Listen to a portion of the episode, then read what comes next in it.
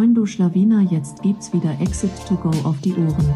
Das ist der Amazon Podcast, in dem dir Dustin und Johannes zeigen, wie sie Amazon Unternehmen aufbauen und anschließend verkaufen. Und damit heißen wir euch herzlich willkommen zu einer neuen Ausgabe von Exit to Go. Wir haben heute den 5. Dezember und nehmen mal wieder eine Recap-Folge auf. Recap November und wie immer alle, die zuschauen, Johnny hat im Hintergrund schon die Excel offen. Wir werden zu Beginn auf unsere Zahlen eingehen, und dann so ein bisschen was uns äh, darauf eingehen, was uns im November beschäftigt hat, aber dann auch vor allem zeigen, ähm, was uns so ein bisschen nächstes Jahr erwartet, denn ich denke, Viele werden äh, an Umsatzforecasts gearbeitet haben und auch wir. Ähm, und darauf gehen wir später nochmal genauer ein. Aber gerne erstmal die Zahlen aus dem November. Genau, also wir hatten letzte Folge ungefähr 30.000 netto vorgecastet. Letztendlich haben wir im November dann 37.000 gemacht. Gross Profit Marge bei 55 Prozent, also relativ niedrig. Unser Benchmark liegt so bei 68 Prozent. Net Profit nur 1,6k, also nur 1,6k Profit ist extrem gering. Das liegt daran, dass wir ein Produkt gelauncht haben, viele Weinkosten ähm, da drinnen sind und viele Erstattungen aus dem vorherigen Monat. Und genau, also das sind so die Zahlen generell beim Reporting, wir machen es ja grundsätzlich auf Wochenbasis und auch auf Produktbasis. Wir haben da jetzt auf Produktebene jetzt auch immer das Suchvolumen drinnen, weil wir uns oft gefragt haben, warum ist der Umsatz in dieser Woche schlechter, obwohl wir vielleicht alles gleich gelassen haben. Ähm, wollten einfach mehr verstehen, wie sich die Umsätze und die Stück ähm, ja, ähm, verändern. Und da haben wir jetzt das Suchvolumen vom SQB Report, also Search Query Performance Report, drinnen, um einfach zu tracken, wenn das Suchvolumen sinkt, dann wird wahrscheinlich auch die Umsätze sinken oder mit einer höheren Wahrscheinlichkeit, wenn der Marktanteil gleich bleibt. Genau, das schauen wir uns einfach. Ja. ja. Magst du auch kurz darauf eingehen, ähm, also wie wir das Suchvolumen sozusagen berechnen? Ja, genau. Beim Search Query Report ist es so, dass ja, ähm, dass du so auf ASIN-Ebene zum Beispiel alle relevanten Keywords ausgespielt werden. Das können 500 sein oder so. Und wir nehmen, also wir machen das Ganze auf Kalenderwochenbasis, ziehen sich den Report und schauen sich dann nur die Key Keywords an, mit denen auch ein Sale ausgelöst worden ist. Sagen wir, das sind 80 Keywords und diese 80 Keywords sind quasi unser Markt. Und dann summieren wir einfach alle, ähm, summieren wir einfach das ganze Suchvolumen von diesen 80 Keywords und das ist dann unser Suchvolumen für, für, diese, für diesen Zeitraum oder für diese Nische. Genau. Ähm, so machen wir es aktuell. Ähm, ist jetzt kein Proof of Concept bisher, aber ähm, wirkt plausibel jetzt auf die ersten. Haben wir jetzt auch erst angefangen, damit das zu tracken. Ähm, genau. Heute dann auch direkt gesehen, also wie Johnny gerade gesagt hat, wir launchen ja gerade auch ein Produkt. Ähm, das, ich bin ein bisschen verwirrt, weil im Hintergrund mein Hund wieder unterwegs ist. Ähm, genau, dass gerade wenn man ein Produkt launcht, dass dann vor allem die Zahlen so ein bisschen unzuverlässig sind, weil natürlich man macht noch nicht ganz so viele Sales. Das heißt, das Suchvolumen in einem Markt wirkt dadurch erstmal ein bisschen kleiner bei uns. Ich glaube, genau das hast du auch gerade offen. Äh, ja. 129, das ist natürlich nicht, nicht richtig. Ähm, aber das ist gerade so bei uns einfach so ein kleiner Ansatz, um herauszufinden, okay, wir performen wir denn im Markt allgemein, dass wir uns ein bisschen ähm, vergleichen können, weil wir dann sozusagen daraus noch einen Marktanteil berechnen und dieser sollte idealerweise immer steigen. Genau. Wir haben jetzt acht SKUs sagen im Sortiment, davon sind aktuell nur vier oder fünf online, ähm, kommen unser Nordstern immer näher. Ähm, zwei sollten ja jetzt im Dezember, nee, wie eins, oder? Das denn, wie viel gehen noch online?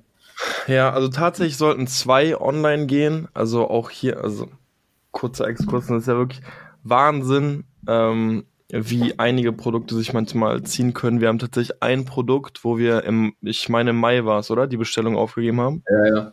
Also das ja. muss man sich mal durch den Kopf gehen. Im Mai die Bestellung aufgegeben und wir sind immer noch nicht fertig. Wir hatten jetzt eine Quality Inspection, leider Gottes durchgefallen. Wir müssen jetzt das Produkt zum Teil nochmal überarbeiten äh, wird sich sicherlich nochmal um eine Woche ähm, verschieben. Deswegen aber auch so super wichtig, ein PO zu machen, im PO zu erwähnen, wenn eine Quality Inspection durchfällt, die zweite Quality Inspection, zahlt die, äh, der Supplier, ähm, dass man sich genau vor solchen Fallstricken so ein bisschen retten kann oder einfach eine gewisse Sicherheit hat. Das heißt, äh, da wird derzeit noch ein Produkt überarbeitet, plus eigentlich hätten wir jetzt Mitte Dezember ein neues Produkt launchen sollen. Aber da verschiebt sich gerade auch einfach der Import. Das heißt, von den zwei geplanten Produktlaunches wird eigentlich keiner mehr im Dezember stattfinden. Das muss, da muss man so realistisch bleiben. Das wird alles im, im Januar sein.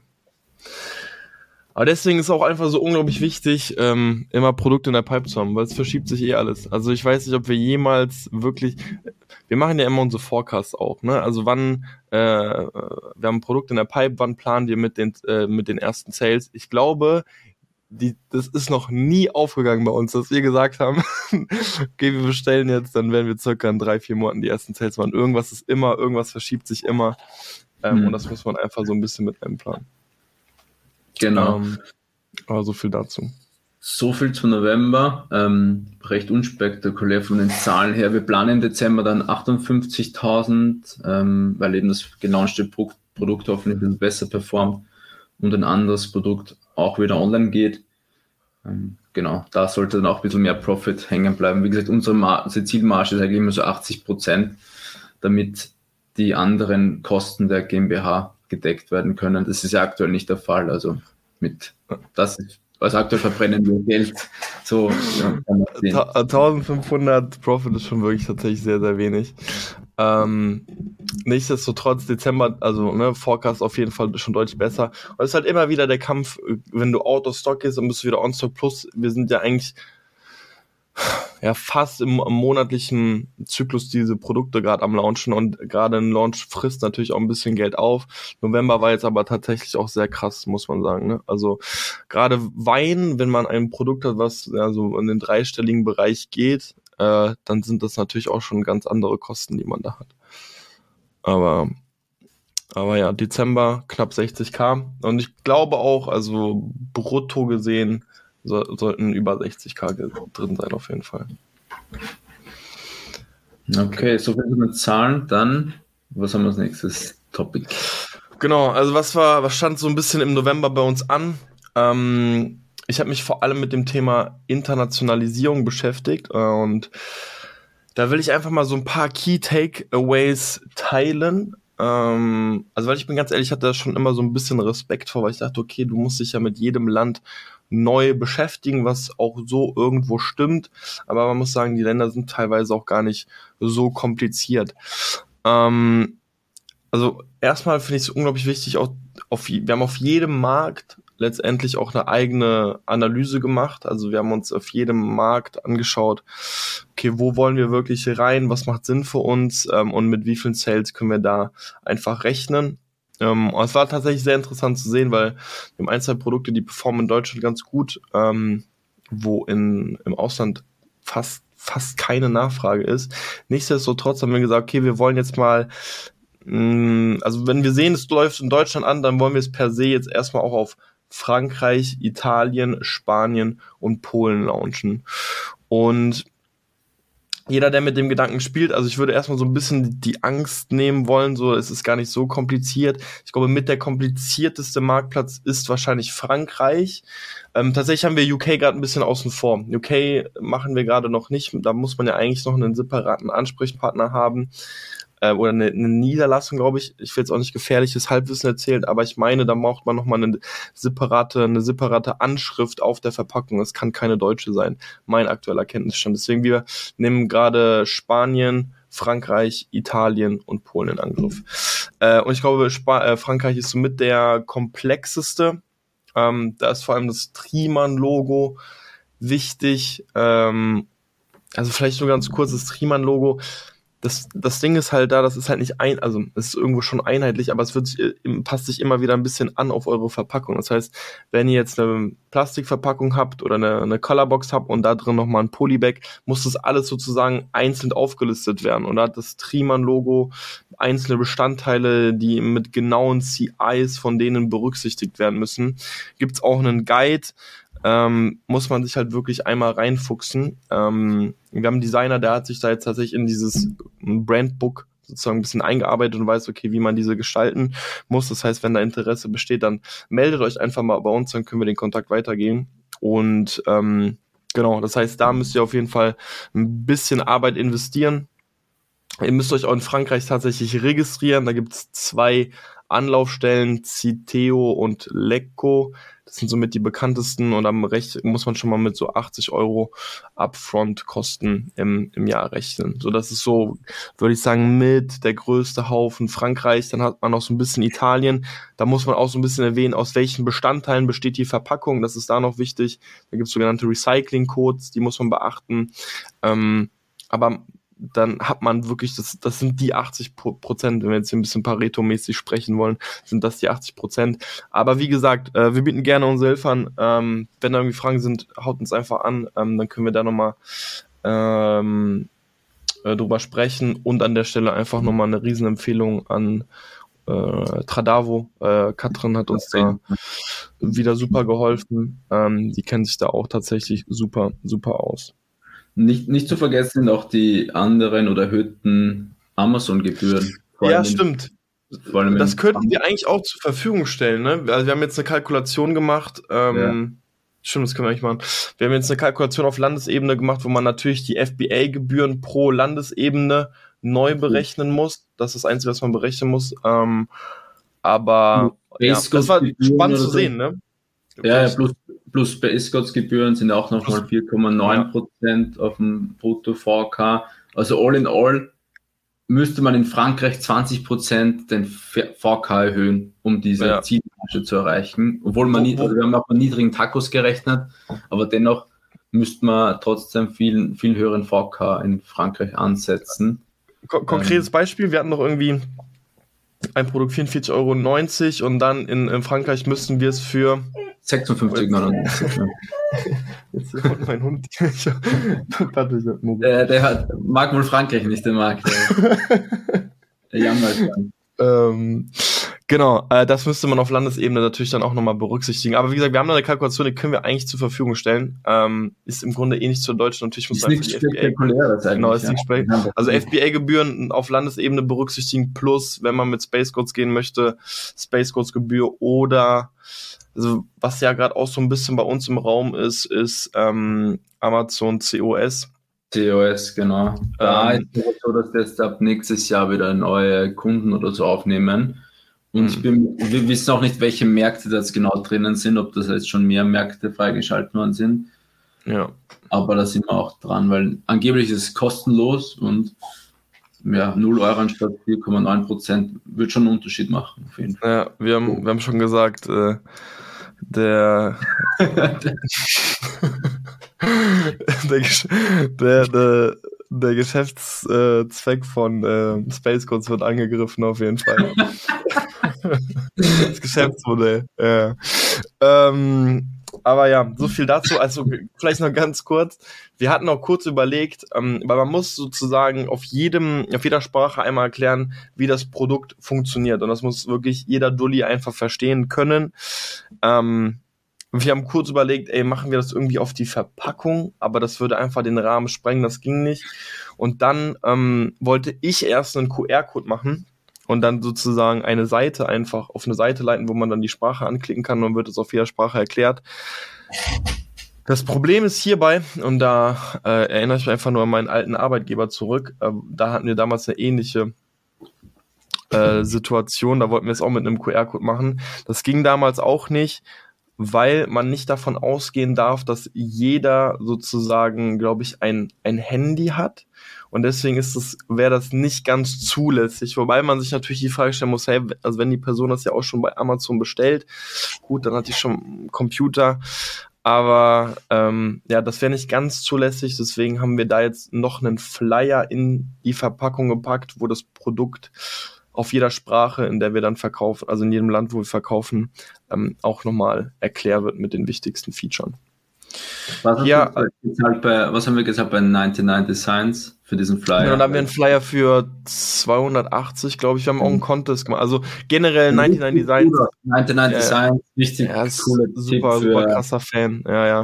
Mhm. Also alleine dieses, mehrere Leute bewerben sich mit ihrer Idee auf ein Projekt. Das gibt dir natürlich auch direkt so, ah, okay, darüber habe ich noch gar nicht nachgedacht. Und dann kannst du Ideen an den spielen, Ideen an den spielen und dann hast du halt wirklich am Ende das Beste aus, bei, aus allen Welten. Ähm, deswegen äh, 99 Designs absolute Empfehlung auf jeden Fall, ja. Und also wir finden, super oft machen wir dann Design, äh, den Contest, also jetzt zum Beispiel für einen Flyer. Und dann äh, arbeiten wir auch langfristig damit denen zusammen. sagen, ah, okay, dann ist das unser Designer für den Flyer. Oder wir genauso haben wir auch Verpackungs, wir haben unsere erste Verpackung, haben wir einen Contest gemacht und dann haben wir ähm, Auf jeden Fall eine Hundefolge hier. Ähm, und dann haben wir einen langfristigen Designer für uns ähm, gefunden. Genau, so viel noch zu 99 Designs. Empfehlung auf jeden Fall. Also gelöst mit einem Flyer anstatt einem Ja, gelöst mit einem Flyer. Genau. Ähm, dann habe ich auf meiner Liste auf jeden Fall den Punkt äh, fallende Importpreise. Äh, ich denke, das kriegt gerade jeder ja irgendwo mit. Ähm, ich, hast, du, hast du auch damals diese, bei LinkedIn hat irgendeiner so eine krasse Grafik gepostet, da hat man so, ja. ja, wie man gesehen hat, wie die Preise gefallen sind. Also wir sind gerade bei Twitter, ähm, ja. Bei 65 US-Dollar pro Kubikmeter. Also das ist wirklich von, wir hatten teilweise 300, also krass, krass gefallen auf jeden Fall. Generell haben wir auch größere Orders, äh, Orders jetzt in Planung, äh, kommen wir ja gleich bestimmt auch noch zu. Ähm, nichtsdestotrotz äh, wollen wir immer noch mit AGL zusammenarbeiten. Ne? Und ja, also es ist, wir haben uns das mal registriert und ein ja. Angebot angefordert. Für einen Container waren es 3,1, also 3100 Euro. Ähm, das Problem war da aber, dass die Lieferzeit extrem lange war, oder war zumindest angegeben, so 80 Tage oder so. Ich weiß nicht, ob das korrekt ist oder ob das dann Realität ist. Ähm, aber überlegen wir uns halt noch, was ja. wir dann final machen das Spannende ist, wir haben jetzt einfach mittlerweile beide Stories hier einfach gehört, ne? Also wir haben von Zellern gehört, ey, absolute Empfehlung, hat alles reibungslos funktioniert, zu, ich warte seit über 100 Tagen auf meine Ware. Ähm, muss man halt so ein bisschen abwägen. Deswegen, wir bestellen jetzt auch ein bisschen mehr, muss man sagen. Natürlich planen wir die Internationalisierung auch mit ein, aber wenn man ein bisschen Puffer hat, kann man durchaus mal überlegen, mit AGL zu gehen. Also den größten Vorteil, den ich ähm, immer noch da sehe, ist halt die Einfuhrumsatzsteuer. Mit, mit der Einfuhrumsatzsteuer. Genau. Also das mhm. ist ja schon, schon noch entscheidend so gerade. Ja, und so ursprünglicher Plan war ja, um das Risiko ein bisschen zu streuen, dass man, wenn man über einen Container bestellt, einen Container mit AGL zu machen und den Rest mit einem normalen Logistiker, dann hat man zumindest, also wenn bei beiden was schief geht, wäre doof.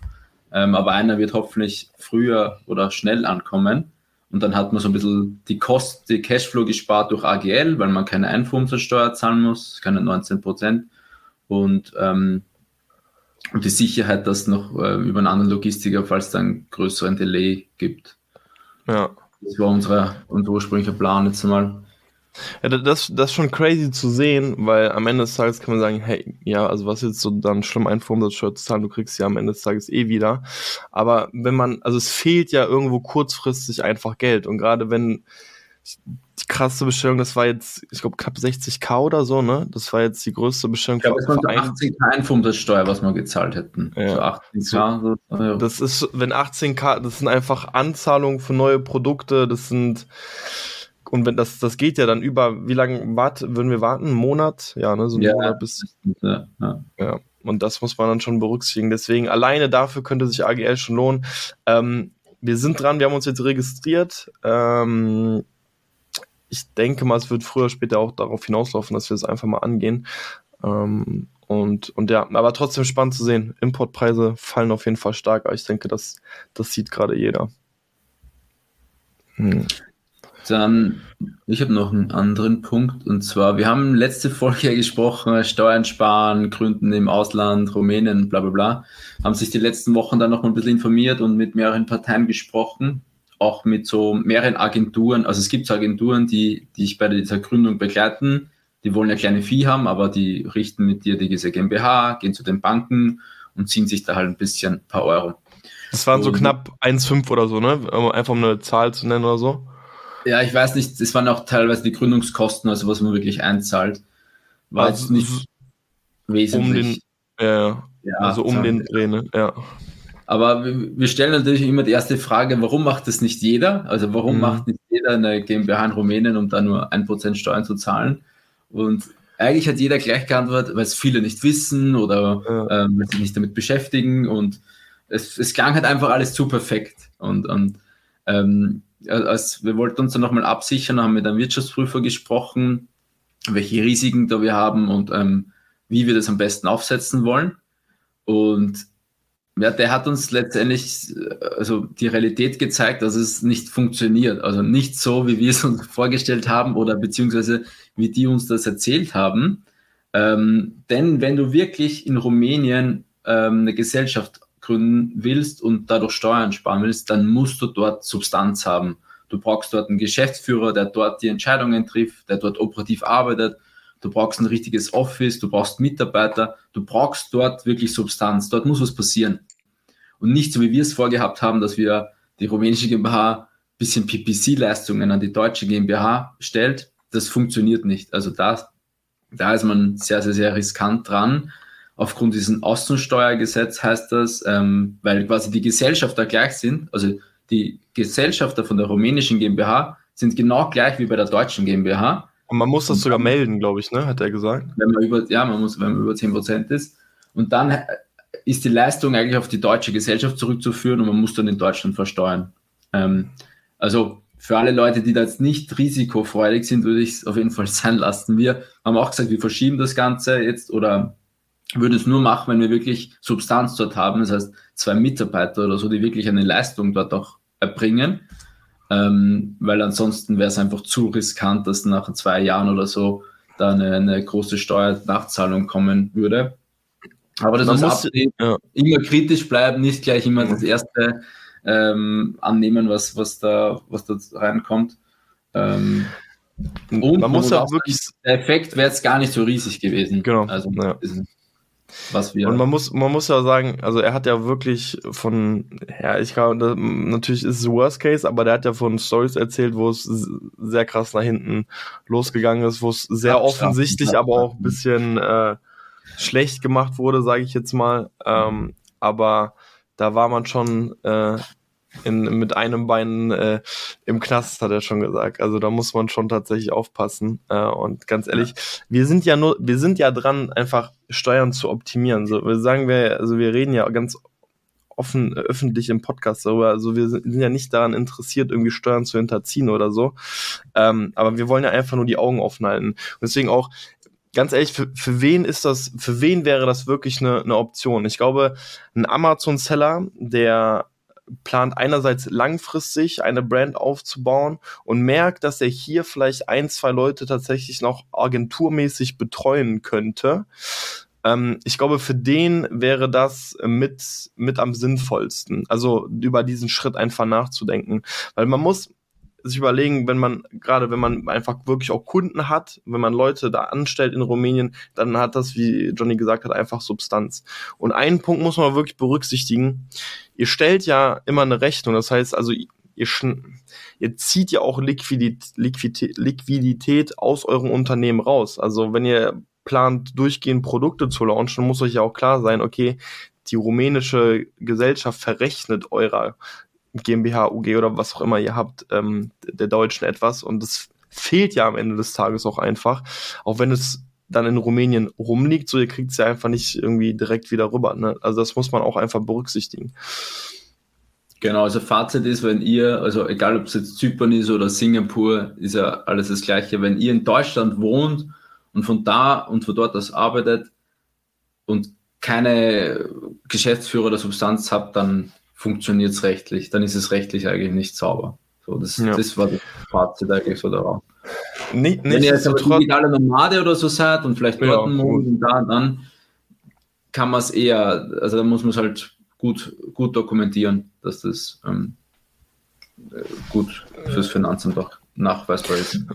Genau. Nichtsdestotrotz so, also wir haben jetzt das Thema Steuern für uns tatsächlich nicht abgehakt. Äh, wir haben jetzt noch einen Kurs uns zugelegt, ähm, Tax Academy, äh, wo man am Ende, also es geht wirklich jede Woche, kriegt man äh, Module freigeschaltet und es geht auch über sechs Monate oder wie lange geht der? Ja, das musst du wissen, du, du machst den. Hä, was? Wir machen den beide. Wir machen den beide, Johnny. Das ist fundamentales Grundwissen, was jeder braucht. Ähm, ich glaube, der geht sechs Monate. Man kriegt jede Woche Module freigeschaltet. Ich bin, das, ich hänge jetzt schon hinterher, Woche zwei. Ich habe nur die erste Woche, letzte Woche fehlt mir noch. Ähm, aber ich bin auf jeden Fall dran. Ähm, berichte da gerne und äh, ja, ist ein Invest von, ich weiß nicht, knapp 600, 700 Euro oder so gewesen. Ja, war jetzt nicht viel. Ich glaube sogar noch weniger. Ja, also am Ende des Tages sage ich so, das ist ein Thema, an sich sollte jeder Geschäftsführer, Gesellschafter ja irgendwie sich in diesem Bereich auskennen. Ähm, ich meine, das Steuercoaching von Alex Fischer war ja auch so ein bisschen bei uns ähm, Thema und ein Einsatz, so, den ich auf jeden Fall krass verinnerlicht habe, ist so, Steuern sind halt Chefsache, so du, du bist derjenige, der das irgendwie in die Hand nehmen muss. Ich weiß nicht, bei welchem, beim wievielten Steuerberater wir mittlerweile sind. Ähm, ich glaube, es ist der dritte oder vierte von mir. Und es ist einfach immer die gleiche Erkenntnis, so die, die stoßen nichts neu an. Also die beraten nicht so. Und deswegen muss man einfach selbst immer wieder hinterher sein, ein bisschen den Status quo einfach hinterfragen, was kann man machen. Ähm, ja, ich denke gerade so mit so irgendwann, wenn man sich einfach informiert, diesen Bereich, so diese diese Basics, irgendwann versteht man das schon. Ähm, also gerade so Holding-Struktur oder so. Ich finde, irgendwann hat man so oft gehört und dann fängt man auch einfach mal an, drüber nachzudenken. Ähm, nichtsdestotrotz pauken wir jetzt mal ein bisschen äh, Steuerbasics. Oder ich vor allem. Aber du auch, Johnny. Ich auch, genau.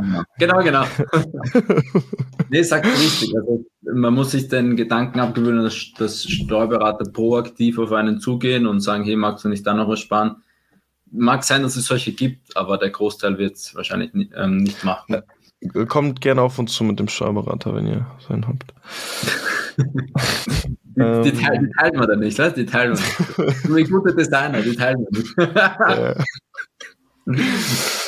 Ähm, okay, mm, next one. Äh, ich habe äh, noch Otto eBay.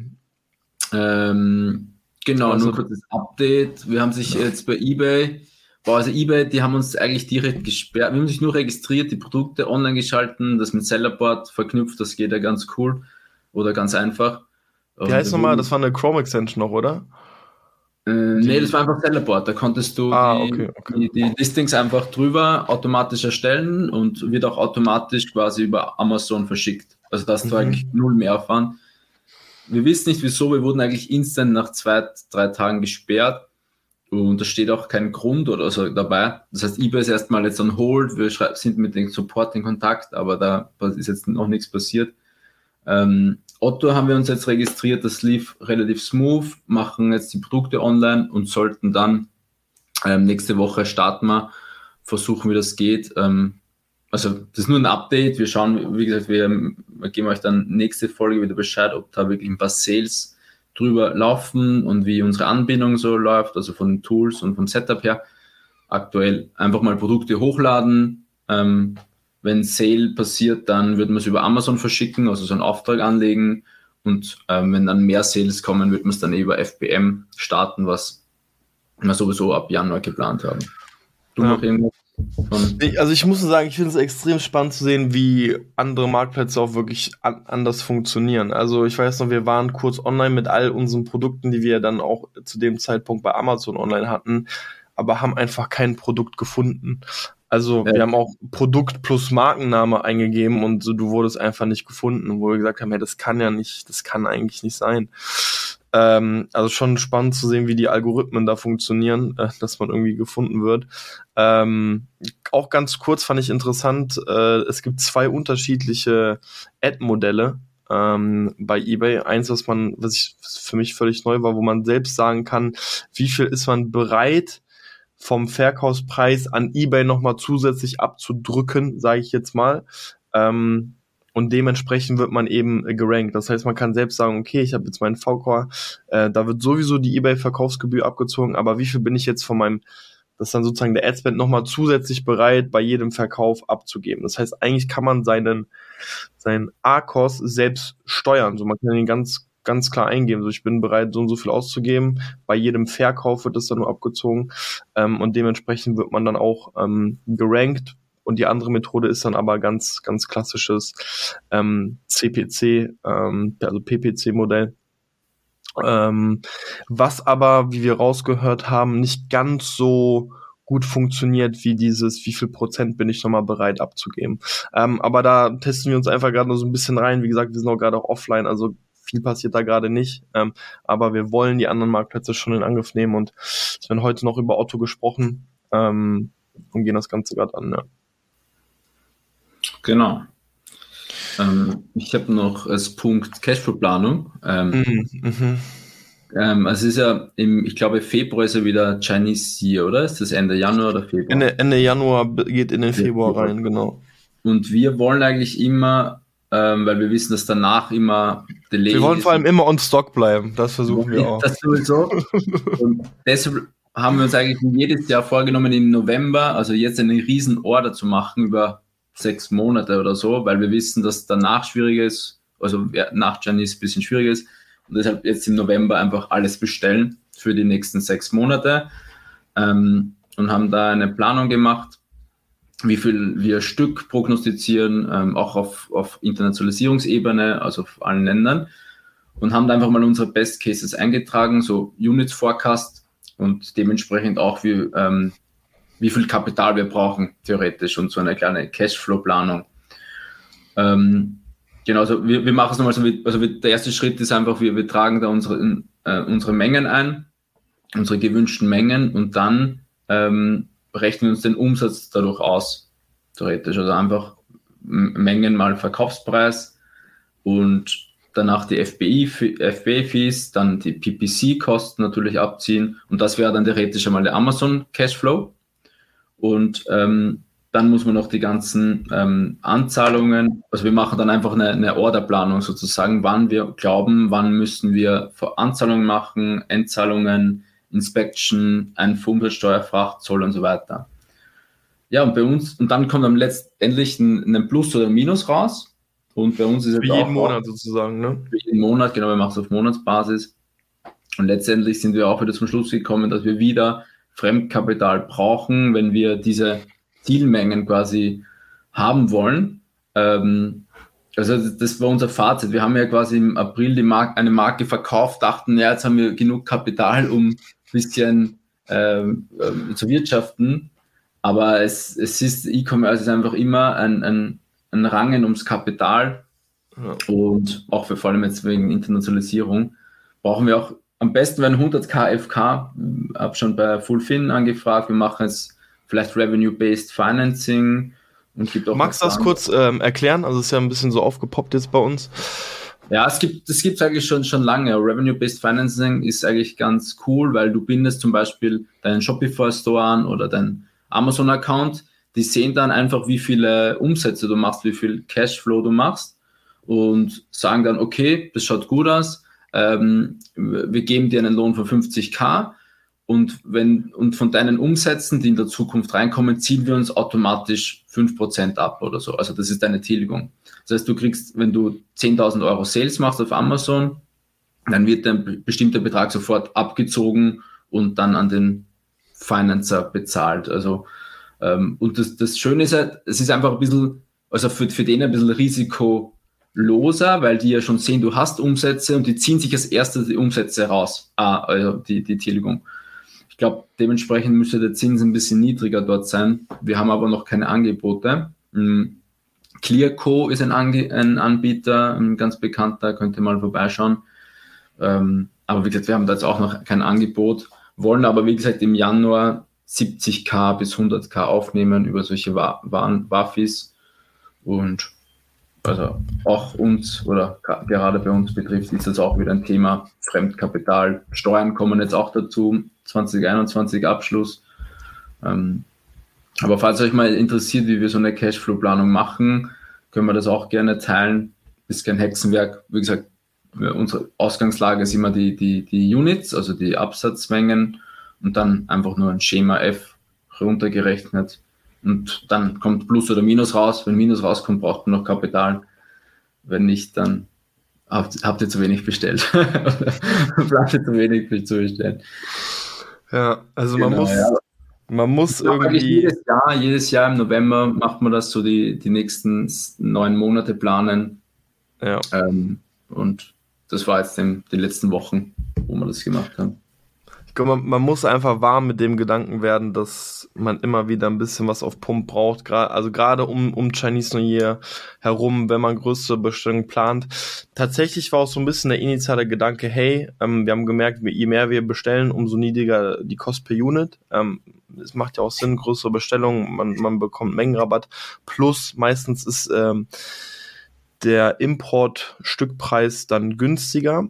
Ähm, jetzt gerade, wo der, der, der Importpreis so krass fällt, äh, haben wir auch nochmal kurz darüber gesprochen, hey, macht es vielleicht wieder Sinn, dann dann doch nächstes Jahr dann in, in einem monatlichen oder zweimonatlichen Takt wieder Bestellungen aufzugeben und das dann einfach so ein bisschen zu kompensieren. Ähm, also es ist gerade auch so ein bisschen im Raum. Also nichtsdestotrotz, ähm, auch wir werden wieder mit Fremdkapital arbeiten müssen. Äh, ich dachte, da sind wir raus aus dem Spiel. Ähm, aber es war ja selbst eine der ersten Folgen für uns. Äh, der größte Fehler, nicht mit Fremdkapital arbeiten. Wenn ihr seht, die Produkte laufen, ihr braucht sie, geht zu uns out of stock, dann einfach so schnell wie möglich angehen. Und wenn man ein bisschen Vorlaufzeit hat, dann am besten KfW. Ähm, wir haben allerdings schon KfW.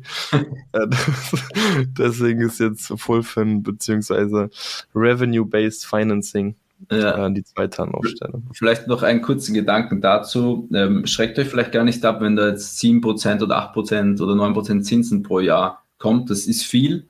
Aber, also wir planen ja auch vor allem einen Exit in zwei Jahren oder wann auch immer. Und beim Exit zählt ja nicht die BWA direkt, sondern da zählt ja der STI, also nur die Profits, die durch diese Marke generiert werden.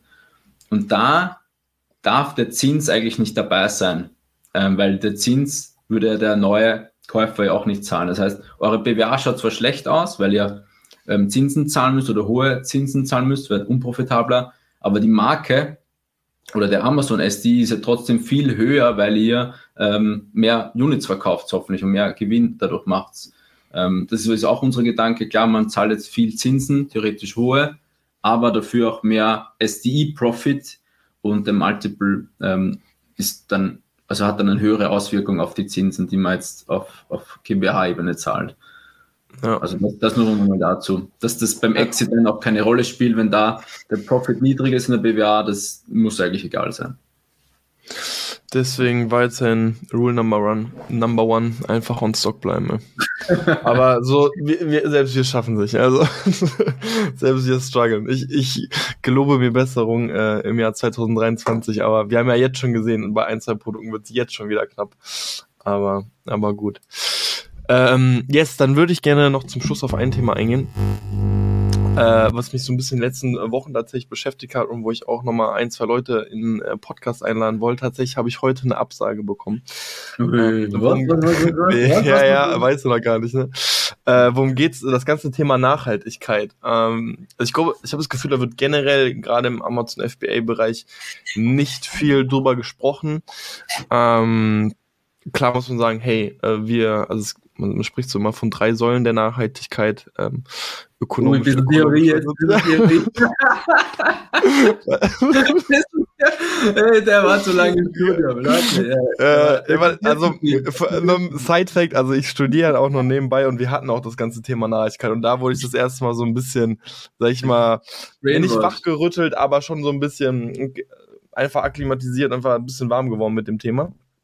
Und äh, man stellt sich halt schon die Frage, okay, was, wie nachhaltig ist das Unternehmen, was man hier aufbaut? Und man muss halt sagen, also bei ganz vielen, es wird halt einfach nicht nachhaltig sein. Also nachhaltig auf was bezogen, jetzt zum Beispiel die CO2-Bilanz oder so, super schwer im Bereich Amazon FBA da einfach CO2-neutral zu agieren. Fast nicht möglich. Was jetzt auch, ist ja nicht schlimm, aber man kann halt einfach ähm, gegenrechnen. Aber ich glaube, der, der Punkt ist, ganz viele wissen gar nicht, ähm, wie hoch zum Beispiel ihre CO2-Bilanz ist oder wissen gar nicht, wie nachhaltig sind sie in Wirklichkeit. Und deswegen wollte ich eigentlich ähm, Planetly ähm, einladen. Es ist sozusagen ein Unternehmen, was sich gerade mit dem Thema Nachhaltigkeit beschäftigt, auch so ein bisschen den CO2-Ausstoß von deinem Unternehmen misst, aber sozusagen die komplette Wertschöpfungskette, also bei dem Rohstoff angefangen bis hin zum Verkauf. Weil man muss so sagen, es ist ein super komplexes Thema. Also wo kommt der Rohstoff her? Wie wird der produziert? Wie wird der importiert? Wie wird der verarbeitet? Ähm, aber da sind wir tatsächlich dran. Äh, heute einen Call mit Plant My Tree gehabt. Ähm, bei denen kann man sozusagen Bäume pflanzen. Und äh, das ist sozusagen so ein Ansatz, ähm, den, den ich äh, so ein bisschen bei uns auf jeden Fall implementieren möchte. Äh, das wird ein bisschen natürlich zum, zu Kosten der Marge gehen, aber dass wir haben einfach anfangen. Was, was haben wir einen Anker raus? Was würden. Äh, genau, also äh, Beispiel. Äh, wir wir haben es wir, wir auch konkret ausgerechnet. Ähm, wir haben ein Produkt, ähm, ich nicht den Namen nennen, aber äh, das ist ein saisonales Produkt äh, für, also du weißt welches. Ähm, ja. Das besteht zu so sieben Kilogramm aus PVC. Ähm, PVC nur, nur, nur, PVC. Es ist fast, es ist fast nur PVC im Grunde, ne? Also es ist 95 PVC das Produkt. Ähm, und äh, bei dem Produkt, äh, wir hatten jetzt einen Absatz in diesem Jahr, also aktuell 1600 Einheiten. Also wir haben es jetzt gerade wieder in Stock, es geht gerade wieder zu Amazon, kann sein, dass noch ein paar Einheiten mehr kommen, aber aktueller Stand äh, 1600 Einheiten abgesetzt bei 7 Kilogramm PVC, was importiert wurde noch, haben wir ungefähr einen CO2-Ausstoß von 50 Tonnen ähm, in das diesem ist, Jahr. Das ist krank. Das ist schon eine ganze Menge. Und dann, und, und ich finde, ist da so ein bisschen, okay, wo ist denn die Relation? Dabei, das ist das die volle. Ja, das ist plus Import sozusagen. Das ist das, was alles. Produkt auch importiert ist. Ähm, äh, ich finde, man, man, jetzt fehlt aber so ein bisschen auch die Relation. Also, okay, um was, also was kostet uns das, wenn wir kompensieren? Ähm, und da finde ich, ist das eigentlich recht ernüchternd. Also ich finde es gar nicht so krass, weil wenn wir jetzt angeben, dass wir ähm, knapp 50 Tonnen ähm, kompensieren wollen, dann würden wir bei beispielsweise Prima Klima, es gibt unterschiedliche Organisationen, es gibt unterschiedliche eingetragene Vereine. Ähm, Prima Klima ist aber mh, hm, einer der der schon recht lange auch dabei ist und die das ziemlich transparent machen. Äh, dort würden wir knapp 1300 Euro für die Kompensation dann bezahlen. Und ich muss sagen, ich finde, das ist ein legitimer Preis. Also, wenn wir uns auch einfach mal angucken, wie das Produkt performt hat dieses Jahr, ich glaube, da würden 1300 Euro, ich glaube, das würde. 218.000 Sales haben wir damit gemacht, schaue ich gerade. Also äh, Euro Umsatz meinst du? Ja. Ja, also ich, ich weiß nicht. Ich glaube, das ist vom, vom Profit ist das vielleicht. Wie viel war das? Äh, 1300 Euro. Komm, ah, jetzt wird hier noch. Ja, 2%.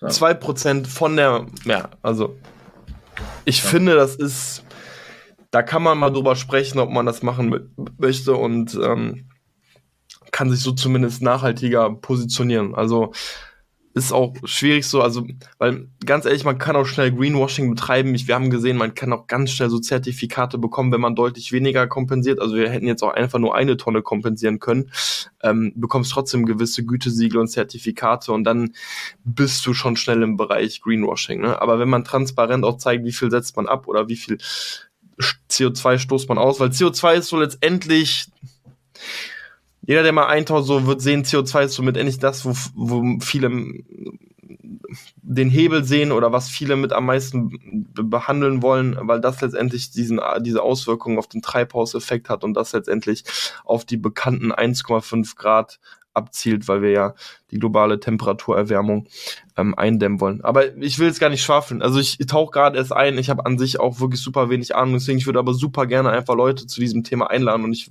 bin auch bemüht, ähm, da einfach den einen oder anderen zu finden, ähm, der einfach auch hilft, äh, Unternehmen äh, nachhaltiger zu gestalten, äh, weil ich dann auch finde, das ist ein Thema, womit wir uns alle mal ein bisschen mehr beschäftigen könnten. Ich will jetzt hier kein Moralapostel machen, so, wir machen es auch nicht perfekt, ganz ehrlich, wir machen es gerade gar nicht. Ähm, aber, aber ja.